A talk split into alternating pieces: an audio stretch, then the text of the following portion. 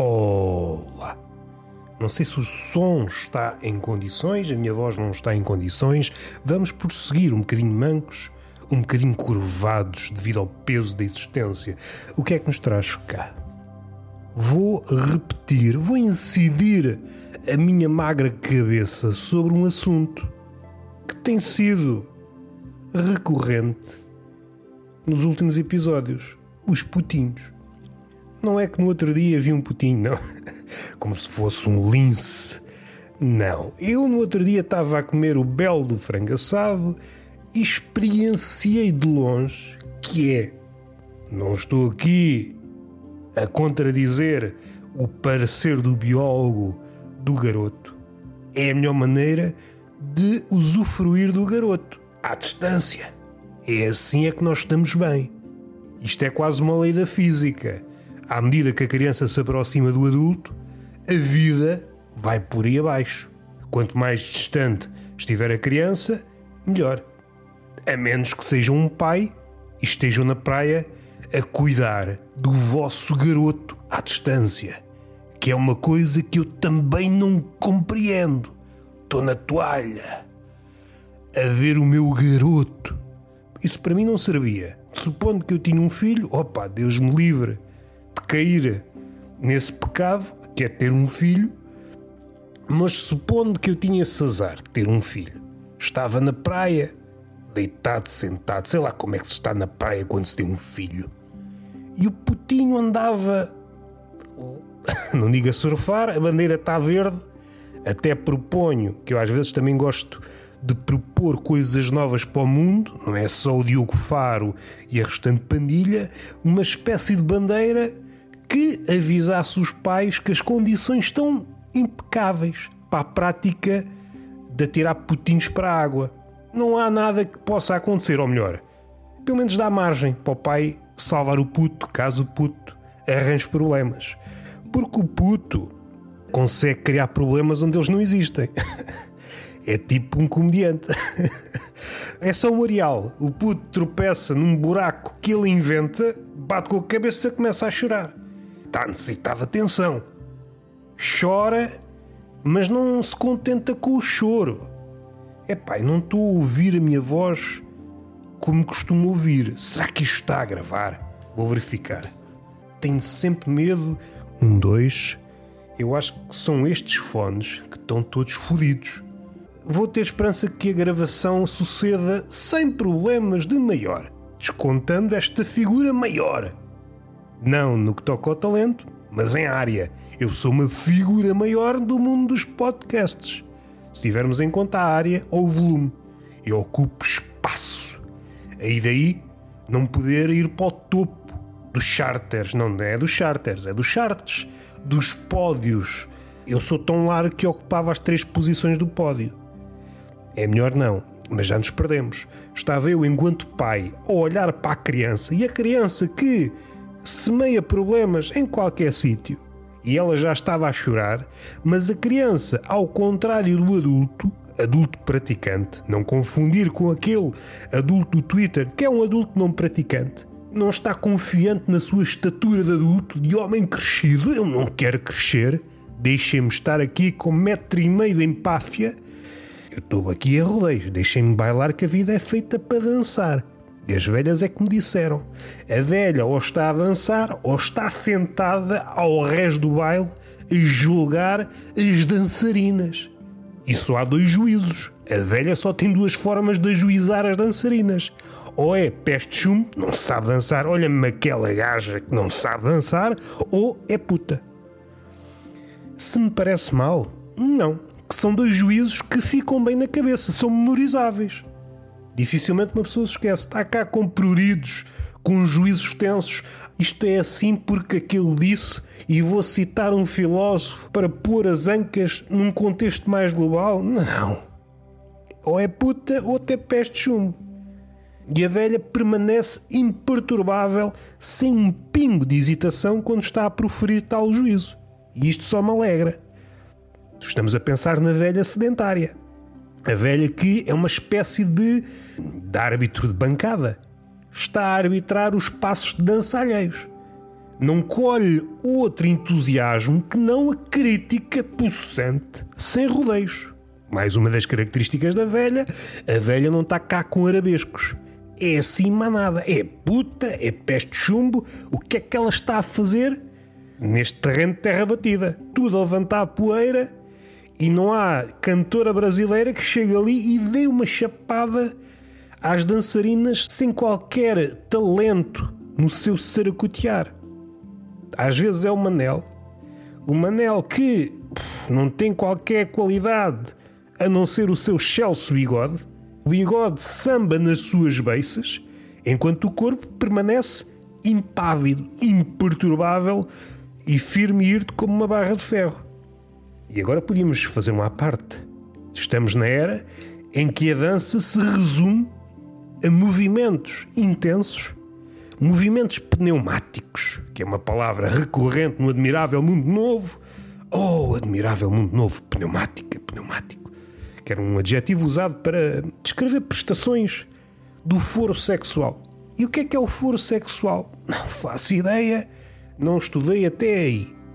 E onde é que nós íamos? Não íamos para lado nenhum. Estávamos apenas a fazer a destrinça entre a velha sedentária, árbitra do comportamento alheio no que toca ao baile, e a velha praticante das danças, velha ou outra pessoa. Essa aí está é para viver. Se for uma velha no baile, a velha encontra, ou melhor, reencontra a vida, ressuscita graças a meia dúzia de passos essa beleza. E é ver ali a permanente ou peruca, quem sabe, ou um misto das duas. Um misto de permanente e peruca. Quem sou eu para também estar aqui a armar-me em crítico de penteado alheio? Não vou, cada macaco no seu galho, cada macaco na sua madeixa.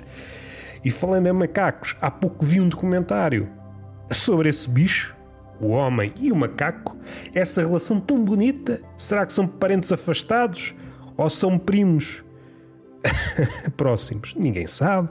O melhor é não dizer nada. Aquilo que nós temos hoje, que é a inclinação, uma inclinação quase doentia, para humanizar qualquer bicho, seja ele um cão, seja ele um grilo, conseguimos ver qualidades humanas em qualquer bicho. Às vezes olhamos para uma aranha, parece mesmo com a minha prima. Tentamos agarrar na aranha e percebemos que é um brinquedo. Agora sim, é igual. Isto foi para quê? Não percebo. Dei largas ao pensamento, uma espécie de recriação. Temos que entender o pensamento como passinhos de bebê, regressando ao bebê na praia. O bebê na praia consegue encontrar problemas em qualquer sítio. Nesse aspecto, artista do problema, não é cá como o adulto que anda serpenteando e evitando o obstáculo aqui e ali, não conseguindo evitar todos. Somos os artistas possíveis. Somos os artistas possíveis, somos os funâmbulos possíveis e batemos e caímos quando menos espera. E daí que, do outro lado, seja inventado ou não, haja figuras que apostam em nós, como se a humanidade não passasse de uma grande corrida de cavalos. E quem é que aposta em nós? Figuras grandes? Deuses? Demónios? Ou Bukowski, que ele era maluco, que agarrava o dinheiro todo em apostas de cavalos? Não sei. Eu às vezes estou a jogar xadrez em sonhos, movo um cavalo e atiro logo o dinheiro para cima do tabuleiro. Está aqui, aposto neste cavalo. E o cavalo é logo comido pelo bicho. Eu, foda-se. Foi o dinheiro todo para a sucata. A pessoa diz. Checkmate o que é isto? São sonhos. Deixa-me ganhar no meu sonho. E a pessoa, que por acaso não é uma pessoa, é a morte do filme Sétimo Selo de Bergman. Outra vez eu, foda-se. Nem nos sonhos uma pessoa pode ser feliz. E é aí que acordo, volto para mais um dia de trabalho com a cara toda escavacada. Uma cara típica de igreja. Durante muito tempo, qual era a cara oficial? Eu estou a ler um livro e agora estou a trazer. A trazer citações? A trazer citações, citações, citações. Não é citações, estou-vos a dar manancial para pôr essa cabeça a borbulhar de ideias. Para haver aí um ricochete de sinapses nessa cabeçorra, que é como quem diz, cabecinha. Cada um terá a cabeça que tem. Não vou criticar o vosso perímetro e o tamanho. Como se costuma dizer, não é sinónimo disto e aquilo, mas também vamos ter calma. Vamos ter calma, que isso pode ofender certos animais cabeçudos.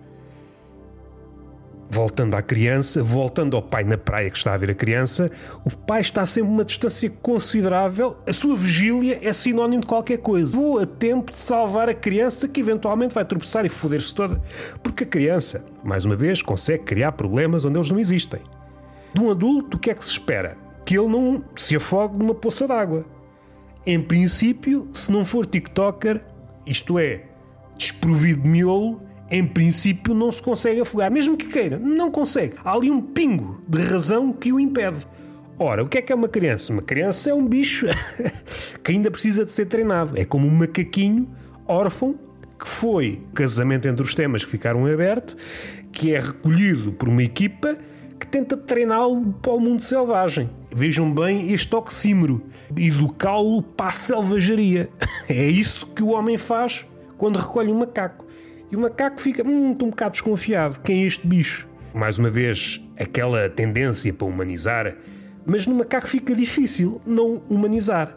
Aquele olhinho, muitas vezes um olhinho grande, que é aquele olho mesmo bom para ver mamas. O macaco, em vez de olhar para mamas, o que é que ele faz? Também não há assim mamas, vamos lá ser sérios. E talvez o macaco fique um bocado triste quando vê uma investigadora mamalhuda que percebe, epá, perdi a vida toda a comer folhas e bananas e frutos, que há macacos vejam bem. Há macacos, vi um documentário, mais citações, citações, citações, que come durante o dia 50 frutos diferentes. E é por isso que alguns dos macacos, alguns dos símios, não tenham evoluído. Não há mais variações do homem. Porquê? o preço da fruta. Eu, enquanto homem, supondo que estou num patamar de evolução mais acima, eu não consigo comer 50 frutos por dia. Não tenho dinheiro para isso. Se isso é sinónimo de vida saudável, não consigo. Máximo duas ou três, duas ou três peças de fruta. E esta coisa das mães dizer, ah, como uma peça de fruta, vem de onde? Vem do tempo dos macacos. O macaco é que está sempre a comer peças de fruta e folhas e andar em cima das árvores. Andar em cima das árvores fica difícil, mais quando vivemos num sítio urbano, uma pessoa pode atirar-se do prédio, mas em princípio não dá. E vai correr mal, a não ser que seja um Homem-Aranha. O que em princípio não vai ocorrer, mas também não custa nada tentar. Aquela imagem do funâmbulo, aquele sujeito que está num fio, tá, não é no fio da navalha, se for metafórico, não é se for literal, é apenas um fio. Temos de balançar-nos com a maromba, que é aquela vara que alguns funâmbulos nas palavras de um funâmbulo mesmo a sério, é um instrumento para amadores. O funâmbulo não precisa de instrumentos que o ajudem a equilibrar-se. Um funâmbulo a sério é com os braços e, se for preciso, nem põe os braços tipo Cristo. Eu equilibro-me de toda a maneira. Eu equilibro-me até num furacão. Pior é se lhe dá ali uma quebra de tensão. Dá-lhe ali uma quebra de tensão a 50 metros de altura e depois, olha, pronto. É a vida. Mais um acidente de trabalho. É raro eu andar a essa altura. Às vezes é mesmo rento ao solo. Até porque a minha condição física não me permite andar a efeito parvo. Aí dá-me uma quebra de tensão e oi, queres ver que eu vou cair? Se cair, já de si faz dói-dói, porque eu gosto de hospedar no meu corpo todo o tipo de mazelas, nodas negras, arranhões. É pá, venham a mim. Eu sou hospitaleiro em termos de mazelas. Voltando ao pai que está a ver o puto, eu suspeito que não dá, que o puto rapidamente põe-se numa situação lixada. O pai tem de ter um sprint, a menos que o pai seja, se o pai for da Jamaica, corredora olímpico. É possível que chegue a horas. Agora, se for um pai obeso, por exemplo, eu, epá, não dá. Até chegar, até chegar ao sítio onde o puto está com a cabeça na, na areia, tipo avestruz, os putos não controlam o peso da cabeça. É muita cabeça para um putinho. Nascemos cabeçudos e é aí que se vê o amor de mãe. A mãe dá à luz um cabeçudo por um sítio apertado. Não sei se isto é uma metáfora, se é apenas dor. Não faço ideia. Isto tudo para falar sobre putinhos. Tive um convívio, um convívio distante, que é o melhor convívio para ter com os putinhos. Já vos disse isso, não vou repetir. Estava numa mesa a uma bela distância e verifiquei comportamentos de putinho. Sou, como já disse várias vezes, biólogo de, de, velhas, de bêbados e também agora inaugurei outro capítulo da minha vida. Uma pessoa tem de ser flexível, polivalente, tem um olhar polivalente. E em relação ao putinho, a putinha, não, a putinha, a, a pitinha, estava a olhar para mim, que é uma coisa que os putos têm, é aquele olhar que é permitido aos putinhos, mas que num adulto dava logo problemas. Putinho, se for preciso, fica 20 minutos a olhar para nós. Como se estivesse a olhar um quadro. Há meia dúzia de dias que chegou ao mundo, para ele é tudo novidade. Olha para o Twitter, vê uma zanga, é pá, nunca tinha visto uma indignação. Para ele é tudo novidade. É cara de espanto atrás de cara de espanto. É dar-lhe tempo até ser consumido, ou consumida neste caso, pelo marasmo. Aí até o cabelo fica branco. Isto já é uma imagem mais ou menos perturbante quando somos confrontados com o olhar do outro, seja o outro alguém com o buço farfalhudo ou uma criança. Esta criança, pequenita, na mesa, com aqueles apetrechos, com aquelas cadeiras que se prendem à, à mesa, primeiro estava a tentar tirar esse apetrecho da mesa. Se tivesse sucesso, tinha batido com os cornos no chão, o que me agradaria, porque eu estava com o telemóvel em riste, uma pessoa não pode brincar, é preciso estar à cata de virais. Não conseguiu, infelizmente, a mãe parece que também ficou, epá, parece que vamos ter que continuar com esta criança. E aqui vou revelar uma das minhas fraquezas. Eu não sou versado em nomenclatura de tufos de cabelo. Não sei o que é um totó, não sei o que é que é um chuchu, não sei. Há uma vasta bibliografia que diferencia os vários tufos de cabelo. Não sei se tem que ver com as dimensões do tufo, se é a localização do tufo. Sou analfabeto no que diz respeito a tufos de cabelo. Um tufo de cabelo bem no alto da tola e era essa pessoa, essa miniatura de pessoa, que olhava para mim sem desviar o olhar. Vejam bem esta situação. Eu sou uma pessoa, digamos, adulta, vamos supor que é adulta, enquanto estou a ser censurado. Censurado não digo porque o Putin não tem conta no Twitter, porque se tivesse já me estava a censurar. Que é que tens aí para me apresentar? Das duas, uma. Uma pessoa encolhe-se, epá, fui vencido pelo olhar do puto, ou ri-se. E foi o que eu fiz. Podia ter lançado o garfo só para ver o que é que acontecia, mas não. Não sou selvagem a esse ponto. Até porque eu podia ter reflexos. Podia estar na, na presença de um ninja. Sei lá, esses os pais não são ninjas que estão a tirar férias no Algarve. Não sei. E eu não quero arranjar problemas com ninjas. Já me bastam os mosquitos à meia da noite, que às vezes não consigo dormir. Além dos mosquitos ninjas a aparecerem ao meio da noite. Eu não tenho mata-moscas para ninjas. Moscas. Há aquelas coisas que nós vemos por aí a pairar, só com o miolo. Falo do meu miolo, não sei como é que é o vosso miolo, se é ginasticado, se é um miolo sedentário. Não fez esta ligação. Há estas duas, duas expressões, dois nomes, duas ideias que por vezes são a mesma coisa ou, ou têm um grau de parentesco, só que nunca casámos as coisas. Qual foi a minha admiração? Eu tenho muitas admirações. Sou pai para todas as. Ai, caraças que eu ligo o telemóvel. Ai, o homem é parvo. Até eu estou viciado. Eu ligo o telemóvel só por ligar. É por isso que não devo ter o telemóvel perto de mim. Até estou viciado a pensar que era diferente. Até. Ah, caraças. Tenho o dedo todo fodido do scroll. O quê? Andas a ver o programa do Diogo Faro? Não, é que piada fraca, pá. Então, mas não tens vergonha de fazer isso? Dirá alguém? Felizmente, estou livre desse perigo, porque isto não é para ninguém.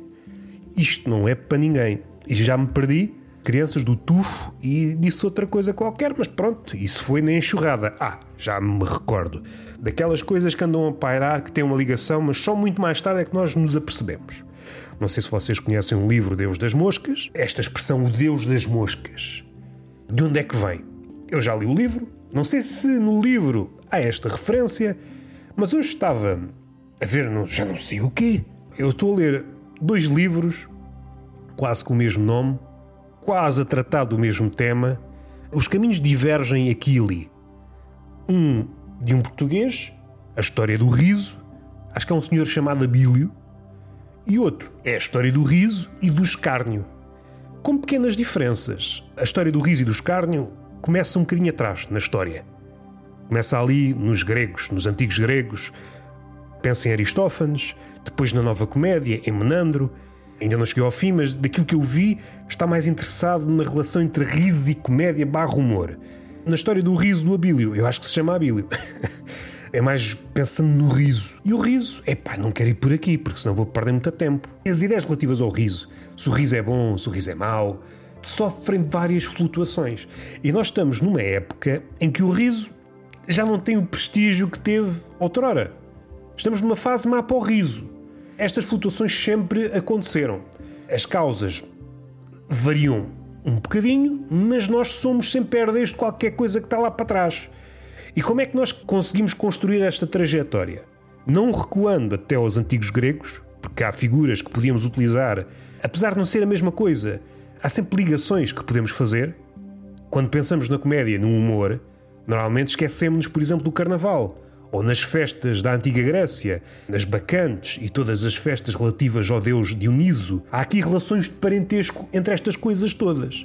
Ao focarmos numa dessas coisas mais antigas, por vezes oferece-nos uma luz para os nossos dias. Mas esquecem deste lado da antiga Grécia, da comédia de Aristófanes, agora lembrei-me de um, de um comediógrafo da altura dele, acho que se chamava Eupolis. O Eupolis é daquelas figuras não sei se chegou grande coisa aos nossos dias. Se calhar meia dúzia de fragmentos. Ele sim vítima de um cancelamento, ainda que essa palavra, tal como politicamente correto, queira dizer tudo e ao mesmo tempo nada, eh, não vou arriscar o nome, mas disse algo como: se continuares a fazer as tuas graçolas, vou acabar por te afogar no mar. Gosto muito deste tipo de censura, desta pressão. É uma pressão declarada, em vez de ser uma pressão velada. Assim mostra logo ao que vem e é muito bonito. Falta-nos uma censura assim com tomates nos dias que correm. Não perdendo aqui muito tempo, hei de voltar a este tema com mais careça. Não é para aqui que nós queremos ir. Estava a falar da criança com o tufo de cabelo, é isso que interessa. Quais são os principais, quais são os principais players, para usar a expressão comum nos dias que correm? E às vezes nem correm, estão mesmo parados. Isto é o tempo da inércia. Pode parecer que há muito movimento, mas no que toca ao pensamento, está tudo quieto. E agora tirá-lo deste sítio, ui, vai implicar uma energia tremenda. Figuras que possamos usar para compreender isto tudo. Talvez a figura mais importante seja Platão. Platão é um bocado avesso a tudo o que é imprevisível. Denegria a poesia, mas provavelmente ainda mais a comédia. A comédia é, pá, isso não, coisas que não lembram ao diabo. Estou aqui a criar ligações sobre as quais podia dizer mais qualquer coisa. Uma ideia sempre por texto para outra ideia e assim sucessivamente. E às tantas vou esquecer a criança com o tufo no alto da pinha. Platão é provavelmente a figura mais importante no que toca à desconsideração do riso. Era muito rígido em relação ao riso. O riso, é pá, isso é próprio de Pacóvios. E estas flutuações do riso oficial e do riso oficioso foi aquilo que passou mais tarde para a Igreja. A Igreja, pelo menos na primeira vaga, estamos a pensar na Igreja, hum, o cristianismo e os seus filhos, são ideias platónicas. Basicamente, se vocês rasparem o edifício da Igreja, o que encontram são restos de Platão. Há quem seja ainda mais mais lúcido ou mais, mais ousado e diz que a filosofia não passa de várias lojinhas de Platão que vendem, sobretudo, merchandising de Platão. As ideias mais espinhosas em relação ao riso, do que o riso é coisa de pacóvios, vêm de Platão. Aristóteles era um bocadinho sisudo também, mas nada que se compare com, com Platão e abriu, abriu a possibilidade, e foi ele um, uma das principais cabeças, a dar outra leitura do riso. Mais tarde, os iluministas pegaram nessas coisas muito mais tarde, e há sempre essas flutuações. O riso é bem visto, o riso não é bem visto. O riso é bem visto, o riso não é bem visto. E mesmo na igreja, houve uma divisão entre o riso do bem e o riso do mal. Começou por se proibir riso do mal é que não pode ser. Quem é o portador do riso do mal? Qual é a origem do riso do mal? Há sempre um portador. E aí podíamos sacar várias figuras. Recuando para a antiga Grécia, podíamos usar duas ou três figuras. Vou usar duas. O deus Momo, eu acho que é Deus, não sei se é deusa, mas acho que é o Momo e o deus Dioniso. Há várias uh, grafias em relação a cada deus, varia de tempos a tempos. Aquela que é mais usada, mais uh, unanimemente utilizada. Não nos percamos em minudências. Há sempre esta figura que, e é sempre muito difícil capturar este fenómeno do riso. É sempre uma coisa e o seu contrário. É sempre gratuito e cerebral. É uma coisa e o seu contrário. Quando alguém tenta, um pensador, um teólogo, tenta capturar o riso, há sempre qualquer coisa que foge. E estamos aqui na linhagem. Não consigo. Na antiga Grécia, Dioniso e Momo, acho que é Comos, um outro deus, relativo a. Na altura, estes deuses tinham vários departamentos. Dioniso era quê? O deus das festas, do vinho e da vinha, da embriaguez, e depois era de várias outras coisas. E havia várias festas relativas a esse Deus. Mas focando em figuras, Platão, uma figura importantíssima, que foi beber a quem? Aos judeus, que por sua vez foram beber aos egípcios, Mas aqui é muito difícil perceber quem são as principais figuras destes dois núcleos. Mas seja como for, Platão condensou estes pareceres em relação ao riso. A Igreja apossou-se das ideias de Platão. Divisão entre o riso mau e o riso bom. Começou por proibir apenas o riso mau, que é do diabo. Ai não, mas há um riso bom. Há um riso bom. Isto é como nós vemos hoje. Começa com uma coisa circunscrita, fazemos esta divisão, porque é mais fácil o homem assim receber braços abertos essa nova ideia. Esse foco do mal vai alastrando, alastrando até consumir tudo. E no caso da igreja, até proibir todo o riso. É pá, o riso não. Isto daria muito mais conversa daria muito mais conversa, depois mais para a frente. Platão é a figura, hum, e Aristóteles, mas mais é a figura decisiva no nosso entendimento do riso. Mais à frente, claro, temos Darwin, Freud. Eu acho que ainda somos devedores das ideias, devedores, herdeiros. Estamos a pagar a dívida de Platão. E daí se vê que um gênio não está imune à sua parvoíce. Mais à frente encontramos um grupo de, chamado Jaslastas, entre os quais há uma figura a Hildegarda, monja, se a memória não me falha, que tem uma poesia, quanto a mim, magistral, mas isso não impede de ser uma estúpida em relação às questões do riso. E estas flutuações do prestígio do riso, ora dá prestígio, ora dá desprestígio, é como se conseguíssemos construir uma galeria de retratos do que é o homem em cada época. O riso dá prestígio, então vamos rir. O riso não dá prestígio, então não vamos rir. Há ligações. Podemos tomar o pulso da época se percebermos como é que está a saúde do riso. Se o riso está saudável, a época está mais ou menos fixe. E é fácil perceber quando recuamos a tempos muito recuados, passa a redundância. Nos tempos de Aristófanes, quando as coisas eram aparentemente mais simples, não havia várias camadas de sofisticação e de hipocrisia. Era mais fácil perceber qual era a trajetória das coisas. Aristófanes vivenciou um tempo de liberdade extrema no capítulo da criatividade, podia fazer tudo e experienciou depois a descida, a bruta.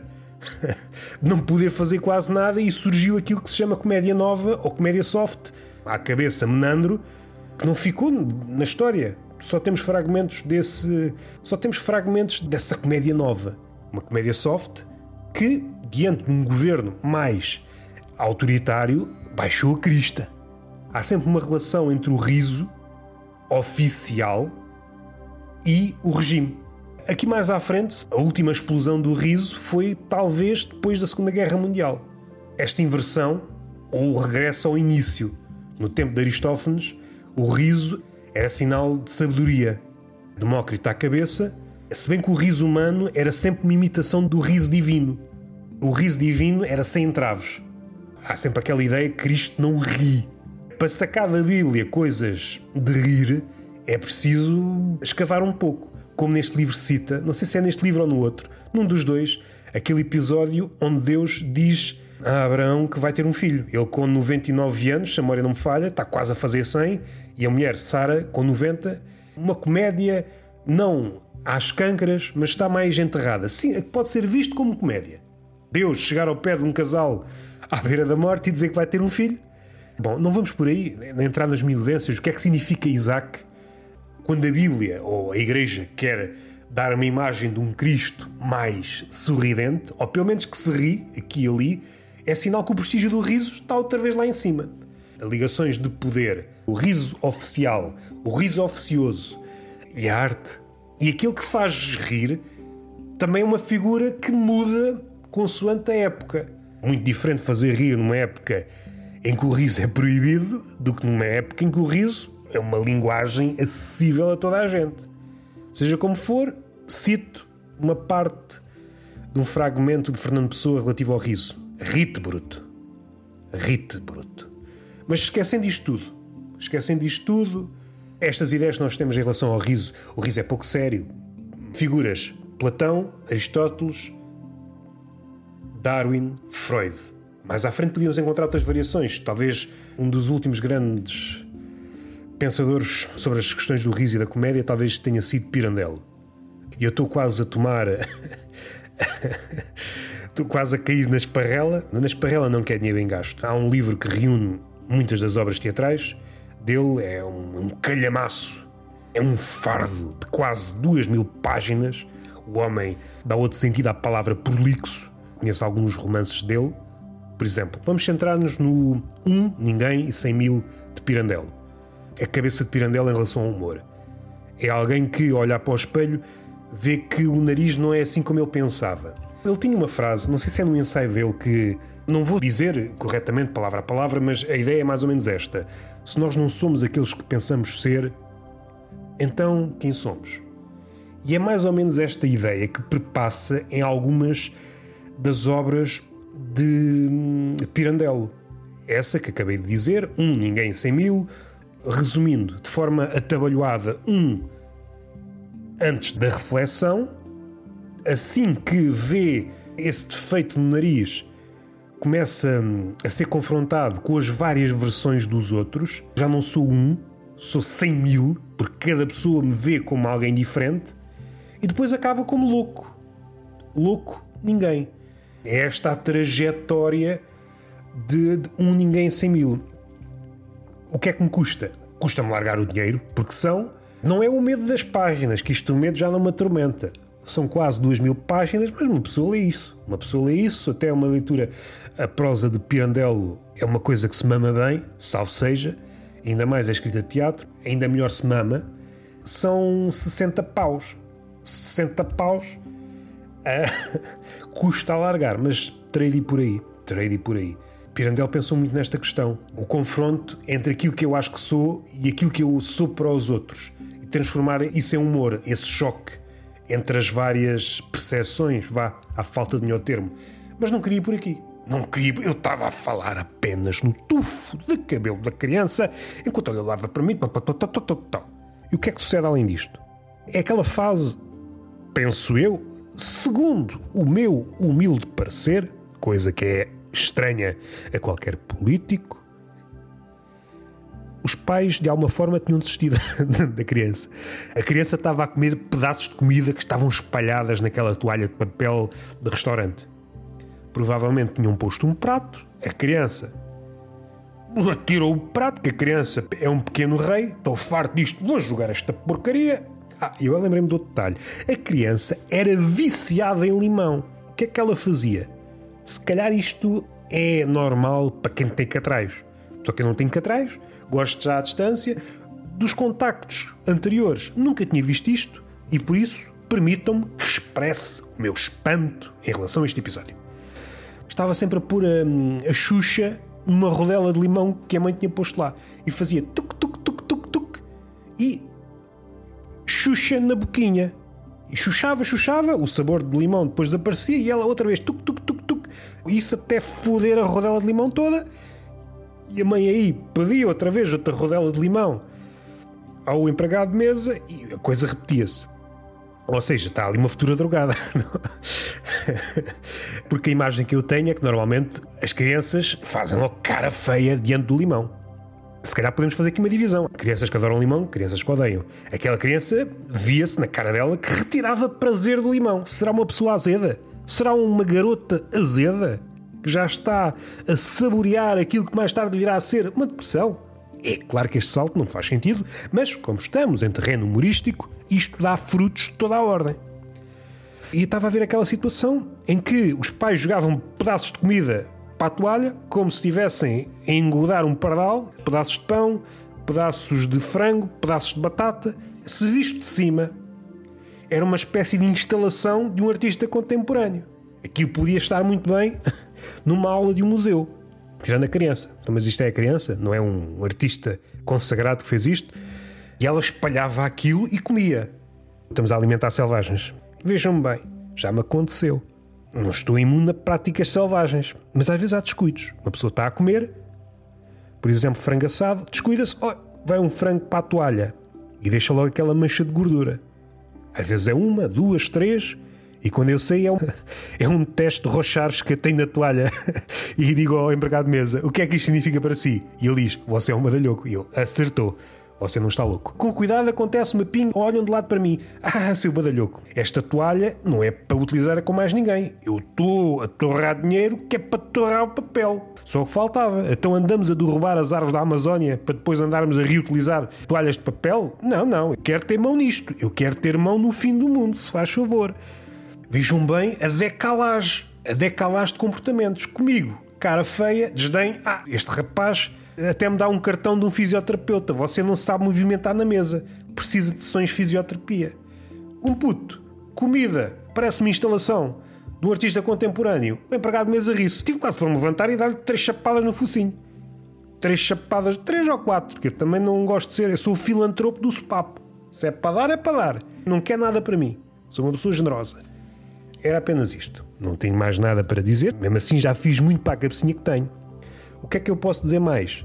Saíram episódios do Tertúlio de Mentirosos. Ouçam. Se não quiserem ouvir, ouçam na mesma. Deixem de pensar nessas coisas do livre-arbítrio. O que existe é destino. E o vosso destino é ouvirem as minhas merdas. Está bem? Estamos falados. Beijinho na boca, palmada pedagógica numa das nádegas e tenho que arranjar outro fim para isto, que eu já estou farto. Até à próxima.